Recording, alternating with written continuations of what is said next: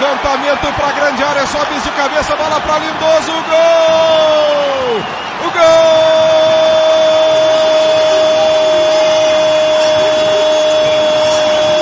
do Internacional!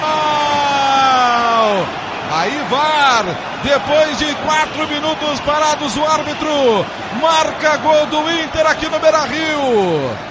21 minutos e meio foi assinalado o gol. O Inter abrindo o placar, o Inter abrindo mais uma vitória no gigante. Internacional 1, Bahia 0, não tem jeito, tá feito. Rodrigo Lindosa, nome do gol. Conta aí, Fabiano Querotti.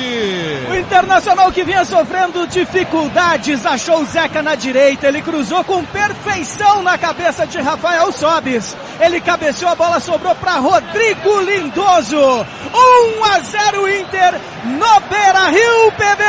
Tá aí, agora nós temos que ter algumas marcas diferentes. O gol realmente entrou aos 18 minutos confirmado oficialmente aos 21 e 30 conforme Daniel Félix. Ou seja, até que vale pro, o, a, a, existência do VAR, né? Para corrigir um erro, para valer o resultado. Tá aí, lindoso 1 a 0 pro Inter.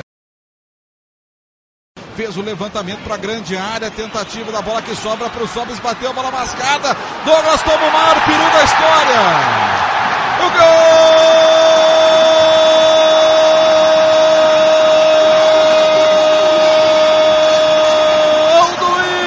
do Internacional. Rafael Sobes, ele pegou mal na bola. Ela quicou no gramado, quando ela quicou, ela encobriu o goleiro Douglas do Bahia. Foi morrer no fundo do gol. Rafael Sobes está fazendo o segundo para o Colorado. 16 minutos do segundo tempo, não tem jeito, tá feito. Rafael Sobes é o nome do gol. Inter 2, Bahia 0, Piacentim. É, é o futebol. O futebol às vezes prega peças. O Douglas salvou uma, duas, três vezes. Agora nesta bola despretensiosa do Rafael Sobes. Ele tentou o voleio, a bola quicou no gramado. O goleirão tentou pegar firme, viu que não ia dar. Tentou colocar para escanteio, mas daí colocou a bola para o fundo do gol internacional. Amplia o placar no gigante da Beira Rio. Num frangaço do goleiro Douglas. Rafael Sobes, Inter 2, Bahia 0. Paulo Bizarro. Claro que teve ajuda aí do, do Douglas, né? O goleiro do Bahia realmente, é, literalmente botou, ajudou a botar essa bola para dentro. Mas eu, de, daqui, da, da, minha perspectiva, achei um baita de um voleio do Sobs, né? Ele fez aquele jeitão realmente, né? Pegou meio despretensioso, mas o, o, Inter não tem nada a ver com isso. Tá aí Sobis, que já tinha dado assistência pro gol do Lindoso, polêmico e tal. Mas o Internacional fazendo 2 a 0, 16 minutos. O nome dele é o Sobis. A bola voltou para o time do Bahia, levantou o Shailon para a grande área, se atrapalhou Marcelo Lomba, teve que correr, vai pintar o gol do Bahia, gol! O gol do Bahia!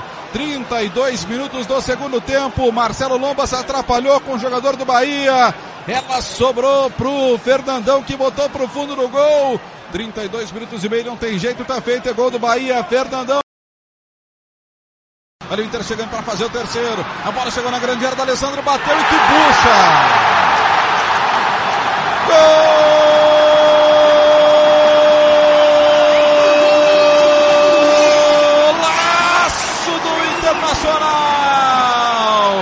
Na jogada pela esquerda, a bola sobrou lá na direita para ele. O pai deles, Alessandro, de perna de esquerda, lá pelo canto direito do campo, ele bateu uma bola forte a meia altura foi morrer no fundo do gol. O Inter está fazendo 3 a 1 para cima do Bahia. Um gol desses, um gol dessa qualidade, só podia vir dele, D'Alessandro, o cara da camisa 10. Não tem jeito, tá feito. 36 minutos segundo tempo, 3 pro Inter, 1 pro Bahia. Conta aí, Piacentim. Que golaço! Golaço! Só essa é a principal definição desse gol. A bola, Daniel Félix, parecia pedir para ele: me chuta, faz o gol, a noite é tua, Dali. E ele foi lá de primeira, caprichou, colocou no ângulo esquerdo do goleiro Douglas um golaço de camisa 10 no gigante da Beira Rio. Andrés D'Alessandro, completando 450 jogos com a camisa vermelha, marca o terceiro gol do Inter, Paulo Bizarro. Aí realmente não tem outra definição do que, do que dizer, né? Golaço mesmo do D'Alessandro, aquela chicotada muito bonita ali dentro da grande área, no bico pelo lado direito, né? E aí dá aquela gingada com o corpo e a bola vai parar no fundo da rede, 36 minutos, D'Alessandro de aniversário hoje, né? 450 jogos pelo Inter, 3 a 1